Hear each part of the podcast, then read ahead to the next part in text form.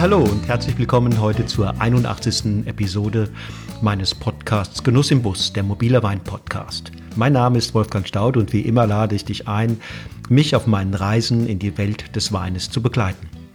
Meine Tour durch das Remstal geht heute weiter, diesmal zu einem wirklich ziemlich gechillten Typ, der am Mischpult genauso eine gute Figur macht wie an der Kelter. Die Rede ist von Moritz Heidle, der viel von einem Kreativen, einem Künstler in sich trägt und der dieses Geschenk nicht nur in sich trägt, sondern es richtig auslebt.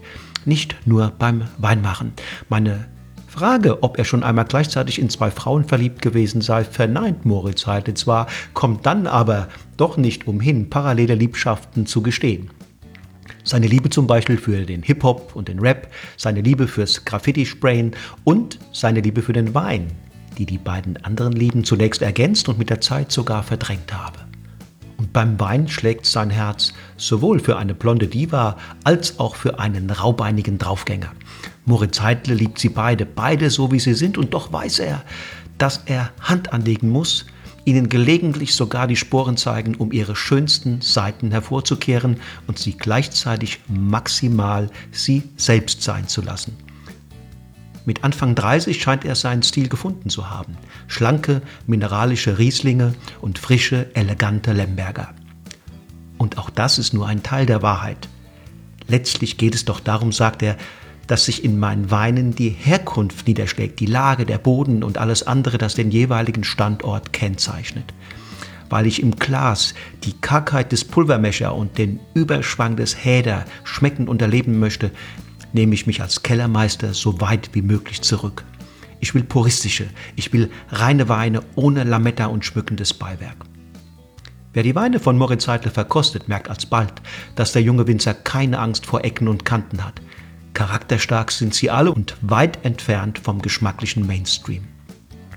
Moritz hat es jedoch nicht nur binnen weniger Jahre geschafft, die Weinstilistik des elterlichen Betriebes weiterzuentwickeln, er hat auch den Außenauftritt und die Kundenkommunikation entscheidend modernisiert und für junge Menschen und all jene geöffnet, für die Wein nicht in erster Linie ein edles, traditionsbeschwertes Getränk ist, sondern eins, das zum Feiern einlädt, zum Tanzen und um unbeschwert eine gute Zeit zu haben. Eine gute Zeit hatte ich auch mit Moritz Heidler, als ich ihn in Städten besucht habe. Hier nun zunächst das Interview mit ihm. Eine weitere Episode steht dann ganz im Zeichen unseres gemeinsamen Tastings. Los geht's!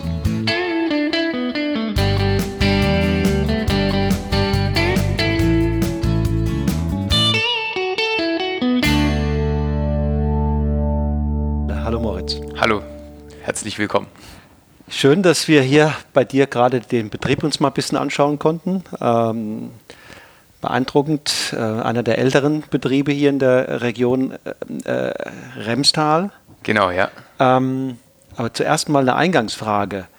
Sag mal, warst du schon, schon einmal in deinem Leben äh, in zwei Frauen gleichzeitig verliebt? Ähm, gute Frage. Damit habe ich jetzt nicht gerechnet. Ich glaube aber, nee, ich glaube, so richtig verliebt in zwei war ich noch nie. Ähm, wie schwer, stell dir vor, wie, wie schwer das sein kann. Äh, du hast ja auch mehrere Lieben, die du, mit denen du dich so durchs Leben äh, äh bisher bewegt hast. Da ist sicherlich einmal äh, das Graffiti. Du Richtig, hast dann ja. auf der anderen Seite äh, bist du, glaube ich, auch ähm, Rapper oder sowas gewesen? Oder ja, war ich, ja. Warst du? Und da gibt es ja auch die Liebe zum Wein. Genau. Wenn du dich entscheiden müsstest, was ist, welches von den dreien ist die größere Liebe? Ah, ja, gut, ähm, mittlerweile glaube ich ist der Wein. Wobei das nicht ganz stimmt, weil ähm, die Liebe für, für Hip-Hop generell ist schon noch da, aber ähm, ich äh, bin selber nicht mehr so aktiv. Ich bin da jetzt mehr Konsument, äh, würde ich sagen. Also das mit dem Rappen, da fühle ich mich mittlerweile auch ein bisschen zu alt, hört sich vielleicht dumm an, aber um da jetzt, also ich habe ja, ich habe ja keine richtigen äh, Lieder geschrieben oder so oder nur ganz selten sondern ich war ja eher bei so Freestyle-Battles aktiv, also bei so Wettkämpfen, wenn man so will. Und ähm, da äh, bin ich schon mittlerweile am oberen Ende, wäre ich am oberen Ende vom Durchschnittsalter, wobei auch die Szene sich da in den letzten Jahren stark verändert hat und deswegen reizt es mich da mittlerweile auch gar nicht mehr so arg. Aber das war mal in einer bestimmten Phase sehr wichtig, oder? Ähm, ja, also ja, ich habe auch sogar das eine oder andere Mal gewonnen. Mhm. Ähm, wo, ja, aber ich habe auch oft verloren. aber nö, das war schon, ähm, das hat mir einfach Spaß gemacht.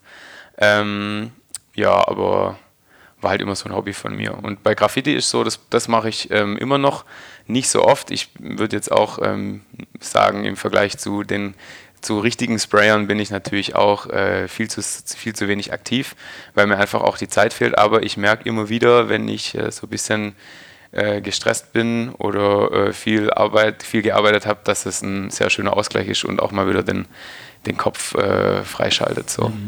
Spannend. Und ähm, dann gibt es ja auch, wenn du den Wein mal in den Fokus nimmst, auch zwei Lieben, ne? Ja. Den Riesling und den Lemberger. Genau, ja. Ja, äh, ich meine, der Vorteil bei meinen äh, Lieben ist halt, dass die ähm, in der Regel, sind. genau.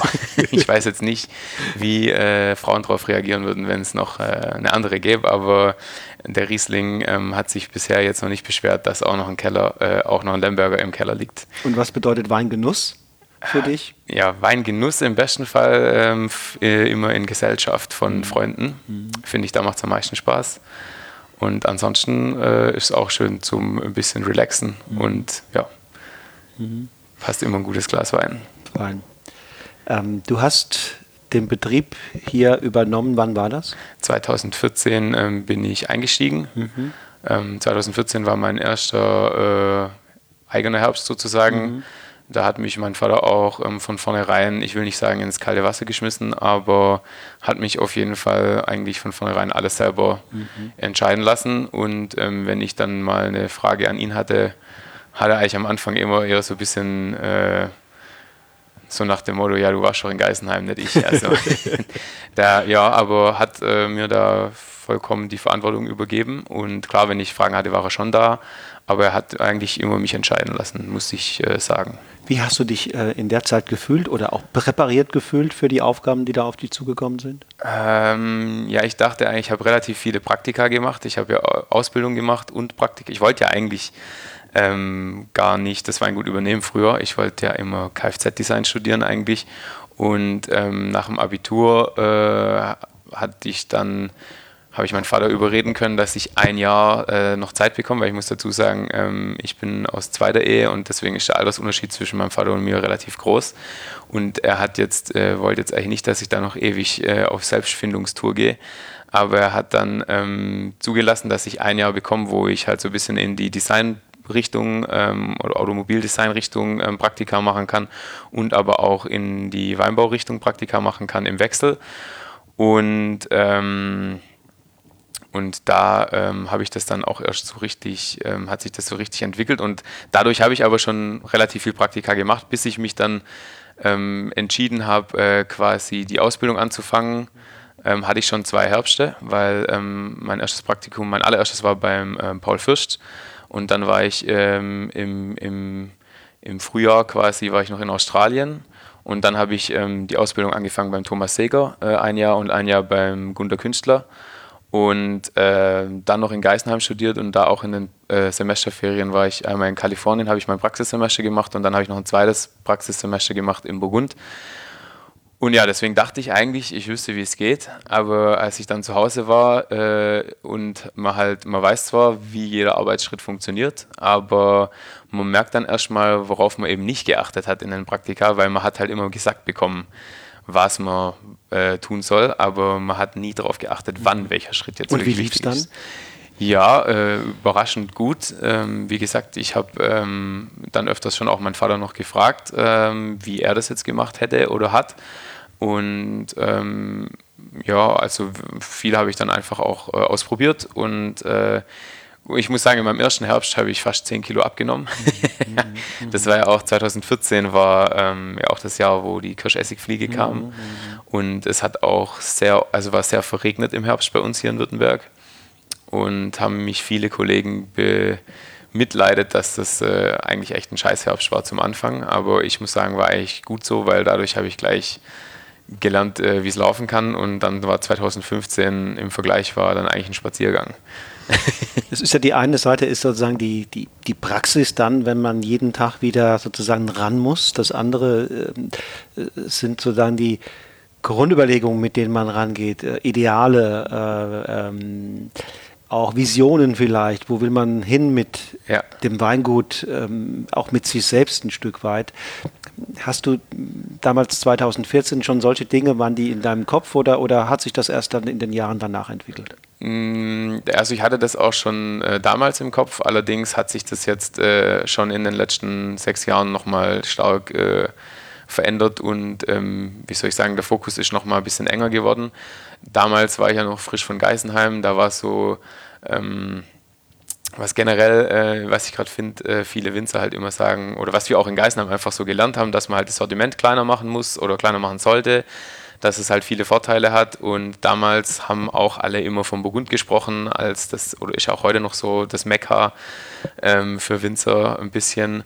Und deswegen war halt für mich damals Spätburgunder ähm, und ähm, äh, Chardonnay sehr wichtig ähm, oder hat mich halt am meisten interessiert und aber auch von der Heimat her ähm, war halt mein Vater immer sehr erfolgreich mit seinen Lembergern und äh, in Städten auch bei uns immer schon die wichtigste Rebsorte gewesen, der Riesling und deswegen war damals mein Ziel, mich auf vier Rebsorten zu spezialisieren und über die Jahre, ähm, wo ich dann jetzt hier äh, das, das Weingut äh, führe oder mitführen darf, sozusagen.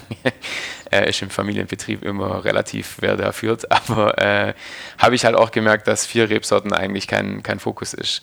Und dann ähm, ja, dann hat dann ist der Lemberger ein bisschen ähm, stärker in den Fokus gerückt und äh, hat so ein bisschen den Spätburgunder nach hinten gedrängt und der Riesling hat dann irgendwann den Chardonnay nach hinten gedrängt und jetzt ist eigentlich so, dass ähm, Riesling und Lemberger meine, meine zwei wichtigsten Rebsorten sind oder auch das, was mich, wo ich den Fokus drauf lege und aber ähm, das hat sich dann einfach auch so in den letzten Jahren im Verkauf noch herauskristallisiert, ist schon auch, dass der Riesling äh, noch deutlich mehr Bedeutung hat äh, als der Lemberger.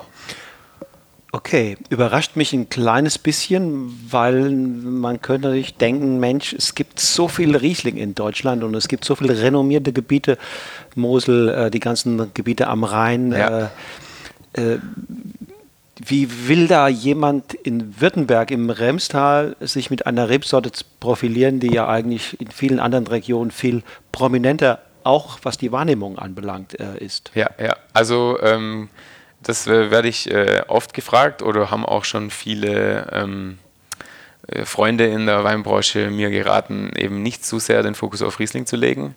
Ähm, aber äh, wir haben jetzt mittlerweile ähm, knapp über 50 Prozent Riesling-Anteil im Weingut und es ist trotzdem noch zu wenig. Also es ist immer die Rebsorte, die als erstes ausverkauft ist. Und von daher fühle ich mich eigentlich schon irgendwo bestätigt. Ich weiß natürlich auch, ähm, dass wir als Württemberger mit Riesling gern ein bisschen belächelt werden, weil wir halt nicht die Schieferböden haben wie jetzt die Mosel und ähm, generell natürlich ganz andere Regionen ähm, für Riesling stehen und Württemberg halt generell eher das Rotwein-Image hat. Aber ähm, es hängt halt auch damit zusammen, äh, ich bin der Meinung, dass äh, man meistens äh, erfolgreich, am erfolgreichsten ist, wenn es authentisch ist. Und authentisch ist meistens das in meinen Augen, was äh, traditionell halt äh, schon immer wichtig war. Und da war Städten im Speziellen jetzt ähm, halt schon immer so ein bisschen das Rieslingdorf in Württemberg. Was ähm, auch damit zusammenhängt, dass wir halt generell ist äh, das Remstal schon der kühlere Teil ähm, von Württemberg und ähm, speziell Städten liegt auch nicht direkt im Remstal, sondern in so einem Seitental, ähm, wo wir fast ähm, nur Ost- und Westlagen haben, die also dementsprechend auch immer nur einen halben Tag lang Sonne bekommen. Und wir haben halt äh, mit Kieselsandstein und Schilfsandstein ähm, generell sehr karge Böden, ähm, was dann äh, doch relativ mineralische Rieslinge ähm, hervorbringt und nicht so diese fetten Fruchtbomben, die man sonst so ein bisschen von Württemberg mhm, erwartet. Mhm, Aber jetzt im Konzert mit anderen Rieslingen, wo wäre dann, sagen wir mal, die Identität oder das Alleinstellungsmerkmal ähm, eines, eines Städtener Rieslings im Vergleich zum Pfälzer Rheinhessen-Riesling? Also ich finde, äh, gut, das ist jetzt kein Alleinstellungsmerkmal, aber das ist auf jeden Fall für mich so immer ein ähm, Zeichen, dass es ähm, schon ein großer Wein ist. Ähm, wir haben beim Pulvermecher zum Beispiel immer eine enorme Salzigkeit. Ähm, und äh, wir, also das ist relativ ähm, filigran immer. Ähm, Pulvermecher hat immer in der Nase, ist er relativ zurückhaltend. Äh, ähm, jetzt zum Beispiel im Vergleich zum Header, der auf der anderen Seite ähm, von, von Städten liegt, ähm, wo wir halt ein bisschen fettere Böden haben, wo mehr ähm, Gipskäuper und ähm, bunter Mergel ist. Da haben wir viel fruchtbetonteren Riesling.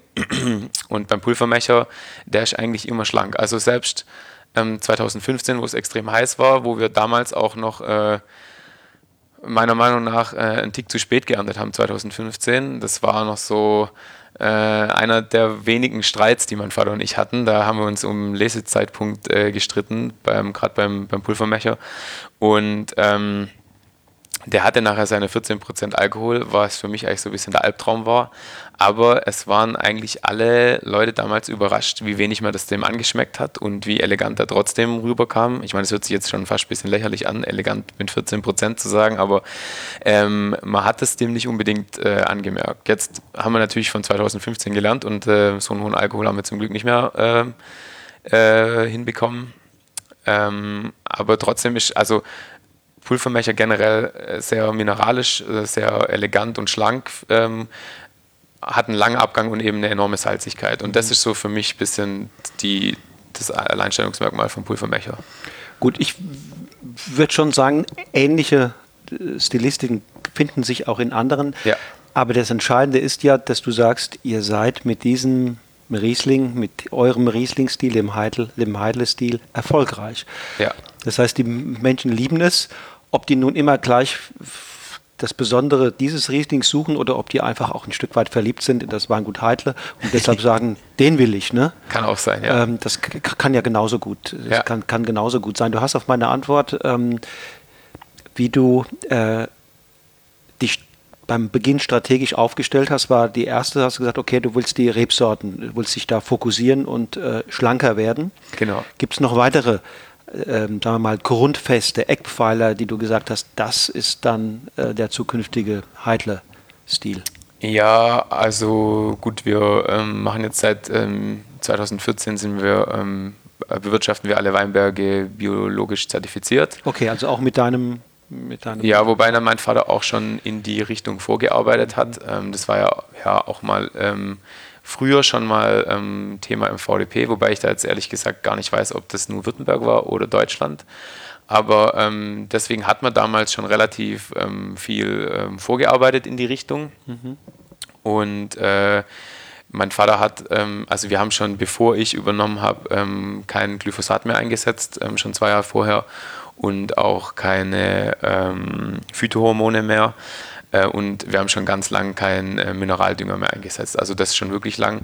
Und auch unser ähm, Außenbetriebsleiter ähm, hat da schon immer Wert drauf gelegt, dass das also ähm, sehr umweltschonend äh, bewirtschaftet wird, auch wenn es damals noch konventionell gespritzt wurde. Mhm. Aber im Endeffekt, als ich das dann vorgeschlagen habe, ähm, ja, war das eine relativ, also gab eigentlich keine Diskussion. Mhm. Dann war, ich habe das so vorgeschlagen, ob wir nicht voll die Umstellung äh, machen sollen und die Antwort war eigentlich, ja, ist ja eh nur noch der Pflanzenschutz. Mhm. Mhm. Und ähm, dann haben wir das eigentlich gleich durchgezogen und ähm, hat äh, super funktioniert ähm, und hat auch so ein bisschen einen ganz neuen Vibe äh, reingebracht in den Betrieb. Äh, und ähm, auch unser Erzähl, Berichte, was, was war dann neu? Was war dann neuer Vibe? Ja, wir haben, also auch unser Außenbetriebsleiter, der schon über 30 Jahre bei uns arbeitet, ähm, hat dann ständig neue Ideen angebracht, ähm, ähm, wie, wir, wie wir da noch äh, mehr in die Richtung gehen können. Ähm, dann haben wir auch angefangen,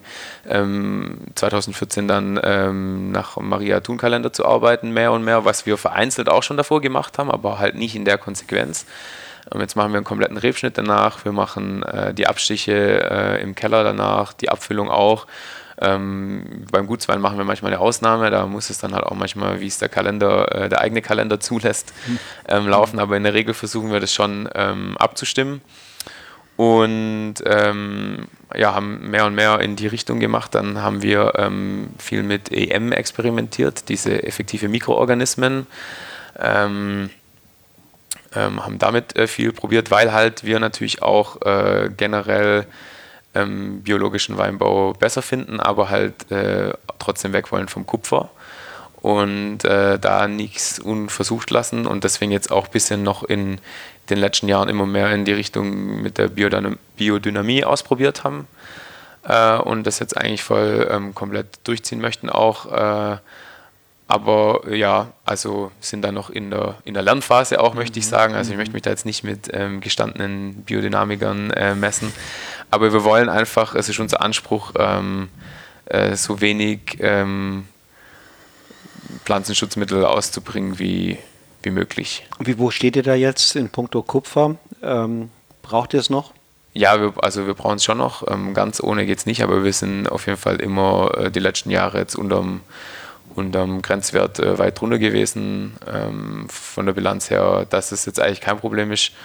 Ähm, aber man weiß ja nie, die letzten Jahre waren auch relativ dankbar. Mhm. Äh, ja, also es ist ja mhm. eher ähm, trocken gewesen die letzten Jahre, äh, bis auf 2016, da war es natürlich, äh, da war es natürlich schon ein bisschen schwieriger.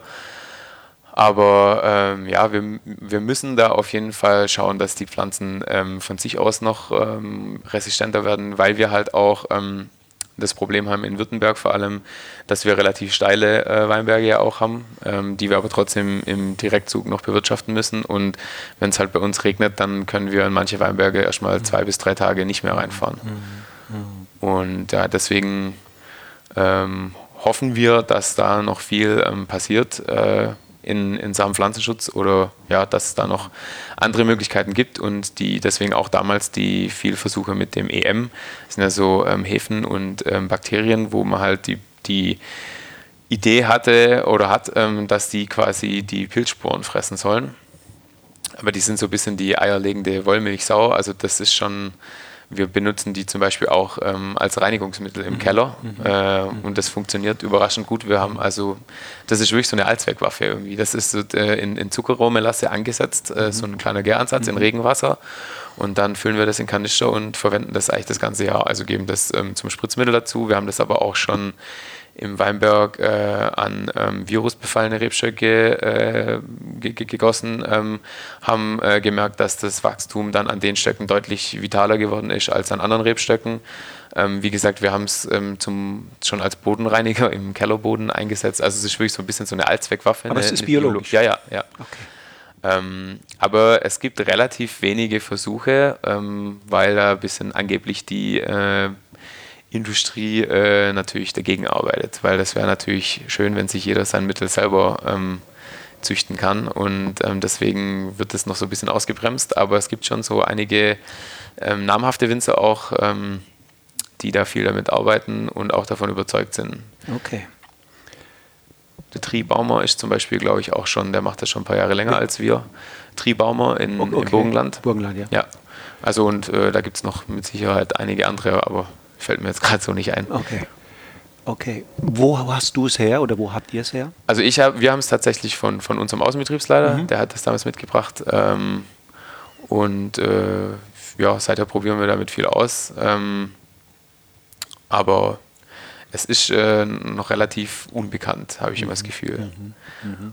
Also nochmal zurück. Du, zweites wichtige Standbein oder die zweite wichtige Neuorientierung war, es geht hin zum biologischen Weinbau. Das wird jetzt sozusagen in den nächsten Jahren noch einen Schritt äh, vorangetrieben. Ja, also ja, seit 2017 sind wir fertig auf der ganzen Fläche äh, voll zertifiziert.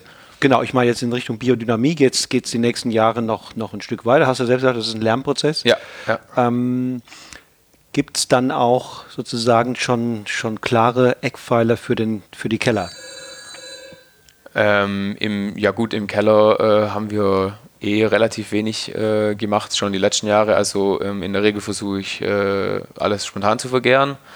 Ähm, Wenn es mal nicht funktioniert, dann ähm, setze ich auch mal äh, wenn es eine Gärstockung gibt, äh, eine Reinzuchthefe ein. Allerdings ähm, kam das selten vor und vor allem bei den Lagenweinen habe ich es eigentlich nie gebraucht. Die haben einfach dann auch genügend Zeit bekommen zu gären. Mhm. mhm. Ich habe dann auch, ich meine, das ist ja auch ein Lernprozess. Ähm, ich habe äh, dann irgendwann auch gemerkt, dass in der Regel die Weine von selber wieder anfangen zu gären, mhm. ähm, wenn draußen die Vegetation wieder losgeht. Mhm. Also Äh, ich glaube, die Erfahrung muss man wahrscheinlich auch machen, sonst glaubt man das nicht, wenn man äh, so vom Studium kommt. Im ersten Jahr habe ich das nicht geglaubt, aber ich habe es dann irgendwann auch gemerkt, wenn jetzt ein Wein äh, aufhört zu gären, dann kann man da meistens so viel Reinzuchthefe reinschmeißen, wie man will. Passiert auch nichts. Dann geht meistens nichts mehr. Ähm, wenn im Keller, wenn der Keller kalt ist im November, dann kann man so viel Heizstäbe oder Heizungen im Keller anschmeißen und Standheizungen und Kerzen aufstellen, dann geht da meistens auch nichts.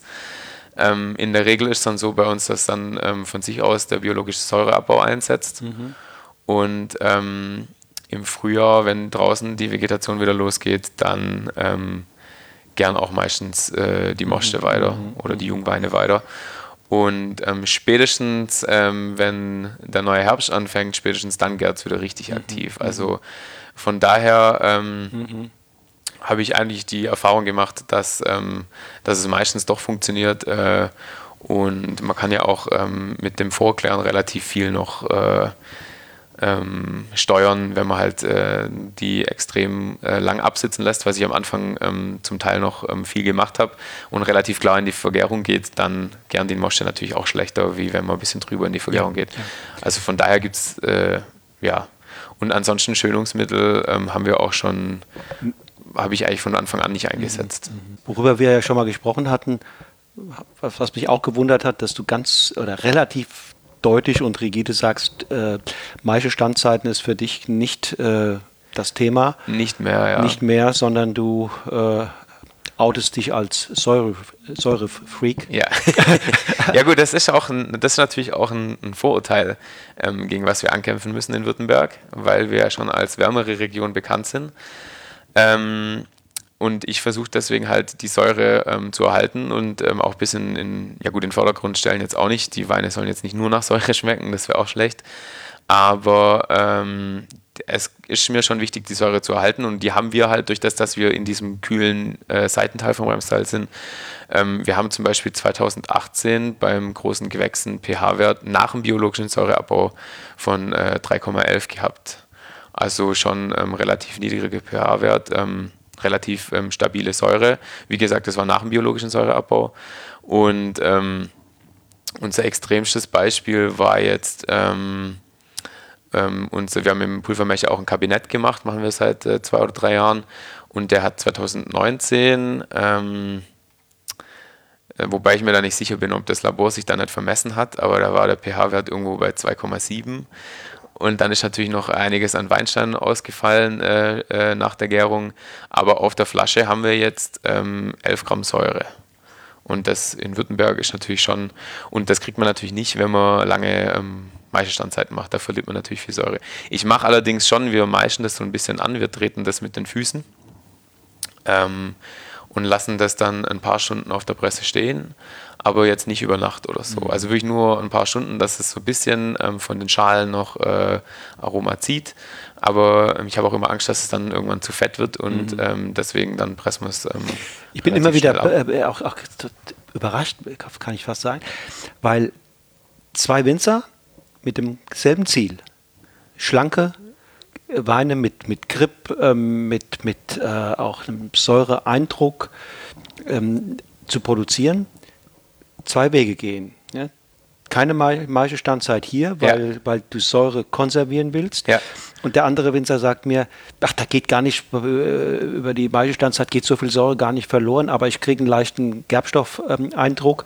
und dieser Gerbstoffeindruck macht im Grunde genommen für das Mundgefühl genau das, was Säure auch kann, nämlich Grip, äh, gibt Rückgrat, ja. gibt auch ein Stück Stabilität ähm, ähm, äh, verbunden mit dem BSA.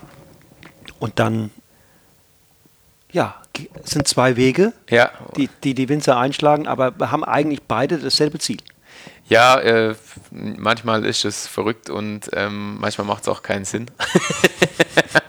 aber ähm, es ist ja halt auch so die Philosophie vom Einzelnen. Ich meine, es gibt ja auch ähm, Kollegen, äh, ähm, ich meine, dass der Jochen Beurer zum Beispiel, äh, ich glaube, der lässt es wochenlang auf der Maische, ähm, vor der Gärung noch ähm, hat er mir mal erzählt. Ich weiß nicht, ob er es immer noch so macht. Und dem seine Weine sind ja jetzt auch äh, nicht fett oder mhm. so. Von daher, mhm. ja, manchmal ist es komisch. Und manchmal frage ich mich auch, ähm, ob vielleicht dann am Ende doch das Terroir eigentlich das ähm, Wichtigste an allem ist. So.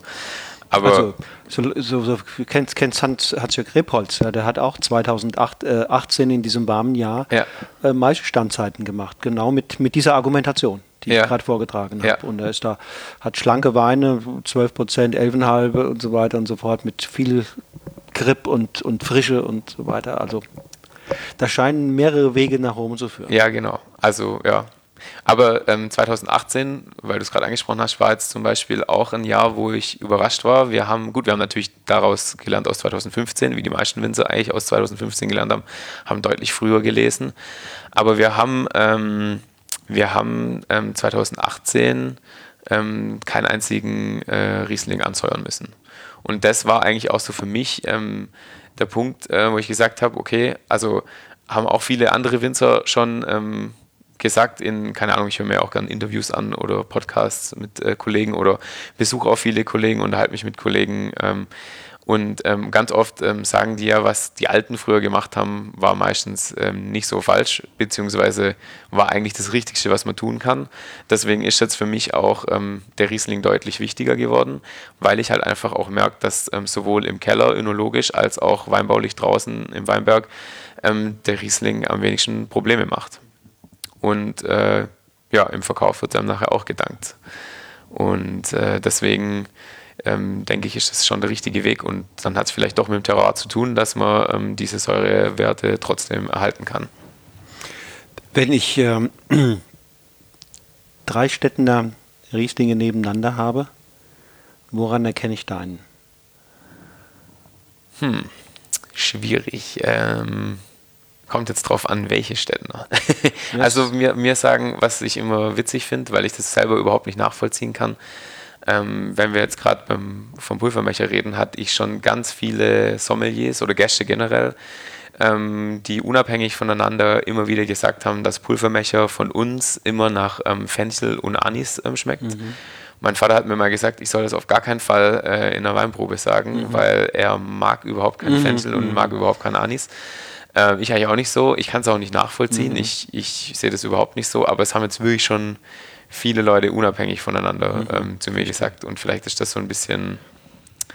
Wobei ich auch der Meinung bin, dass Pulvermecher auch ähm, das Terroir so stark ist, dass ähm, Winzer unabhängig das oft äh, ziemlich ähm, stark rausschmeckbar ist. Also ich habe das auch schon Pulvermecher äh, Riesling von, von der Remster Kellerei als Pulvermecher erkannt oder auch von, äh, vom Christoph Kern von der Kellerei Kern. Ähm, Habe ich auch. Ähm, oder was äh, eigentlich so für mich auch damals der Beweis war, dass das Terroir wirklich existiert, ähm, was ja lang ähm, belächelt wurde auch, äh, oder ganz früher war es ja Standard, aber dann die letzten Jahre hat man in Württemberg ähm, die Lage eigentlich nicht mehr so im Vordergrund gehabt, mhm. bis dann die neue Klassifikation vom VDP kam. Und für mich war das ähm, mit äh, in der großen Gewächsprobe damals, ähm, als ich meinen ersten eigenen Wein in der großen Gewächsprobe dabei hatte, verkosten wir alle Weine blind. Und damals waren es 22 Rieslinge äh, aus mhm. Württemberg, die wir verkosten mussten. Und irgendwie bei Wein Nummer 7 habe ich schon beim Einschenken sofort gerochen, dass das meiner ist. Also ich habe noch nicht mal das Glas in der Hand gehabt, sondern nur die Flasche ins Glas eingeschenkt und habe sofort gerochen, dass es meiner ist, weil einfach die Nase so eindeutig für mhm. mich war. Mhm. Und dann kam irgendwann Wein Nummer 20 oder so, also relativ am Ende, kam nochmal ein Wein, wo ich dann äh, im Glas allerdings nicht sicher war, ob das nicht doch auch meiner sein könnte. Und dann hat sich später herausgestellt, dass eben beides Städtner Pulvermecher war. Mhm. Nur die Nummer 7 war also wirklich mein Wein und mhm. der, der am Ende noch kam, war vom äh, Markus Heid. Mhm. Und das hat mir dann auch bewiesen, weil wir auch total äh, unterschiedlich äh, arbeiten und auch total unterschiedliche Lesezeitpunkte haben. Ähm, und dass aber trotzdem der Wein so, sich so ähnelt, ähm, hat mir einfach bewiesen, dass das äh, Terroir kein Marketing-Gag ist, sondern dass mhm. da wirklich was dran ist. Wir probieren, denke ich, nachher mal ein. Auf jeden Fall. ähm, welche Bedeutung spielt tatsächlich dieser letzte Aspekt, nämlich der Lesezeitpunkt? Heutzutage. Äh, ja, heutzutage glaube ich enorm wichtiger, weil es einfach die Jahre immer heißer werden. Und ähm, beim Spätburgunder weiß man das ja schon lange, äh, dass da zwei, drei Tage einen enormen Unterschied machen können. Ich glaube, der Riesling verzeiht einem da ein bisschen mehr. Aber auch ähm, beim Lemberger, muss ich sagen, haben, haben wir, ähm, seit ich ähm, am Hebel bin, deutlich den, den Lesezeitpunkt verfrüht. Also ich glaube, ich bin immer mit Abstand der Erste im Ramstal, der Lemberger liest. Mhm. Ähm, und früher, also mein Vater hat immer gemeint, man liest kein Lemberger vorm Riesling. Mhm. Und seit 2015 tut ihr das? Ja, haben wir, gab's mhm. nie, war es nie wieder andersrum. Mhm. Also klar, Riesling-Kabinett ähm, kommt noch früher dran, aber, ähm, aber wir haben seit 2015 den Lemberger immer komplett im Haus gehabt, bevor es mit dem Riesling richtig losging. Und Hat der auch ein kleines optimales äh, Lesezeitfenster? Ähm, ich glaube nicht so krass wie beim Spätburgunder, mhm. aber wenn man, ich stehe halt auf Sauerkirsche so ein bisschen im Lemberger. Ich mag, ich mag Lemberger fein, fruchtiger und ähm, frischer und auch mit viel Säure, eben genauso wie beim Riesling. Ähm, und deswegen ernten wir die früher. Ähm, aber ich glaube, das wird einem eher verziehen. Wobei, man muss natürlich auch sagen, dass beim Lemberger gibt es vielleicht auch nicht so eine krasse ähm, Szene wie jetzt für, für Spätburgunder.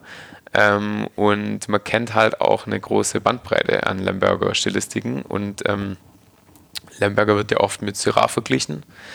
Ähm, und ich meine, ich kann jetzt Lemberger nicht mit Spätburgunder vergleichen, aber ich finde ihn schöner, wenn er eleganter ist als ein, oder ein bisschen schlanker ist als ein Syrah. Und ich glaube, durch das, dass da einfach ähm, sich äh, noch nicht so ein, ein eine Ideal. Stilistik durchgesetzt ja, hat ja, ähm, ja, und es wenig Ideale gibt in dem mhm. Sinn, ähm, äh, kann man da auch noch nicht von so einem perfekten Lesezeitpunkt sprechen, mhm. weil halt auch Lemberger, wenn er sehr fleischig ist und ein und, und, ähm, bisschen speckiger, ähm, immer noch als sehr hochwertig äh, gesehen wird und ähm, als perfekter Essensbegleiter. Mhm. Aber das sind dann halt schon eher die schwereren Vertreter. Und auch ich finde auch die mhm. Burgenländer sind relativ schwer in der mhm. Regel. Mhm. Auch beim Syrah gibt es ja letztlich mehrere Ideale. Ne? Ja, da klar. haben wir diese sehr filigranen, schlankeren von der nördlichen Rhone.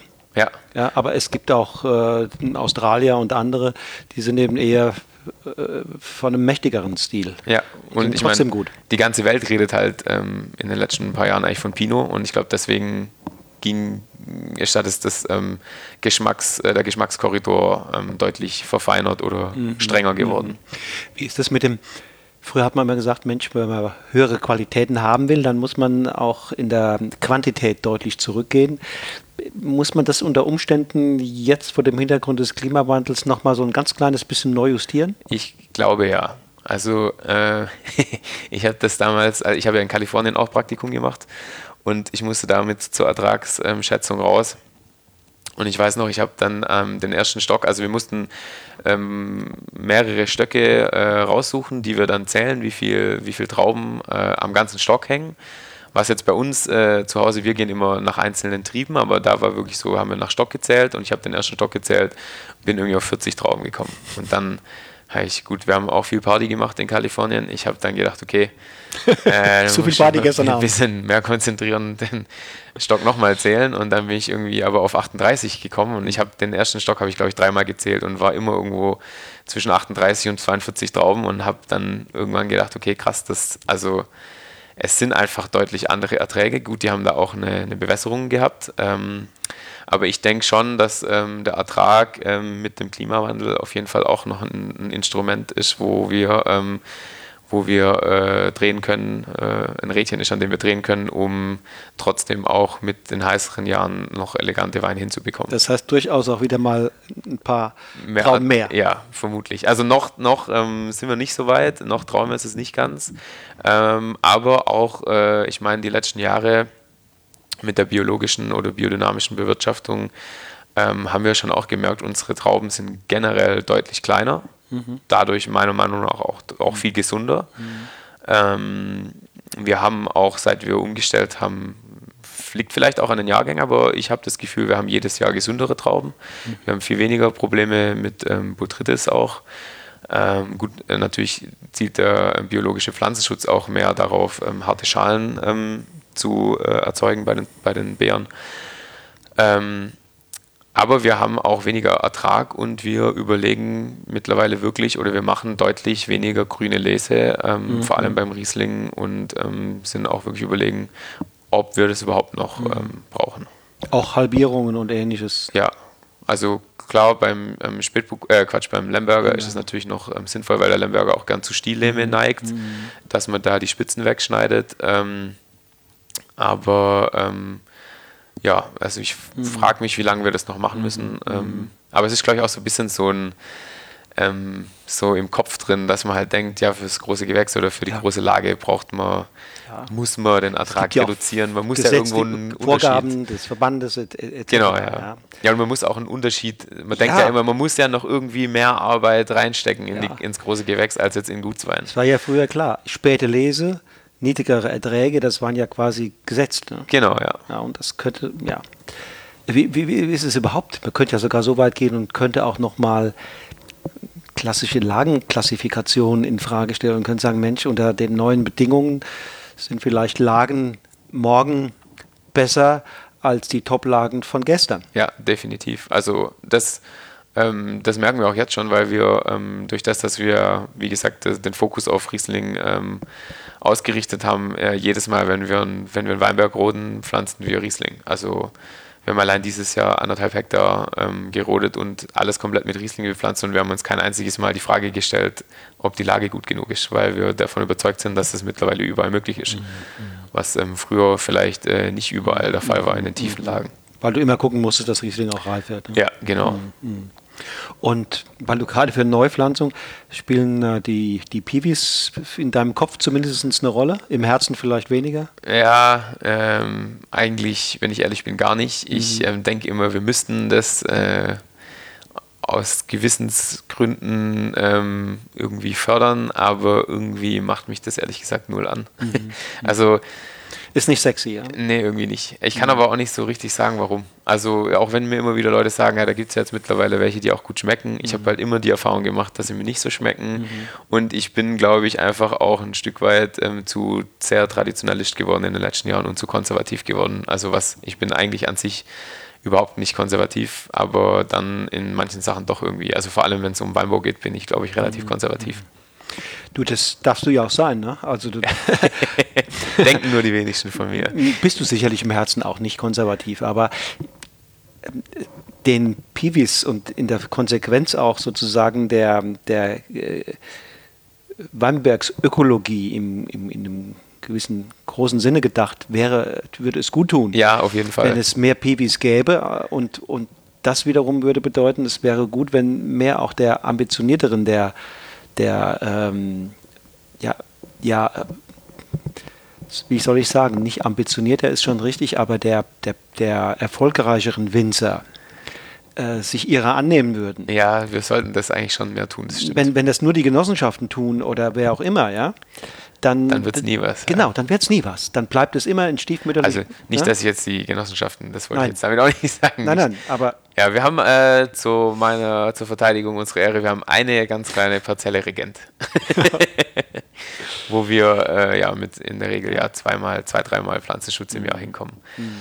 Ja, man muss mit Sicherheit, da müsste man mehr tun. Aber ich hoffe immer, dass, ähm, dass es noch einen anderen Weg gibt, äh, den Pflanzenschutz ähm, zu reduzieren. Mhm, mh. Und ja, mal schauen, äh, was da noch auf uns zukommt.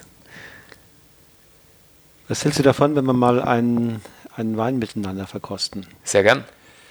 So, ihr Lieben, das war das Interview mit Moritz Heidler aus Stetten im Remstal. Gleich in der nächsten Episode geht es dann weiter mit unserem gemeinsamen Tasting, das ganz im Zeichen seiner Rieslinge stand.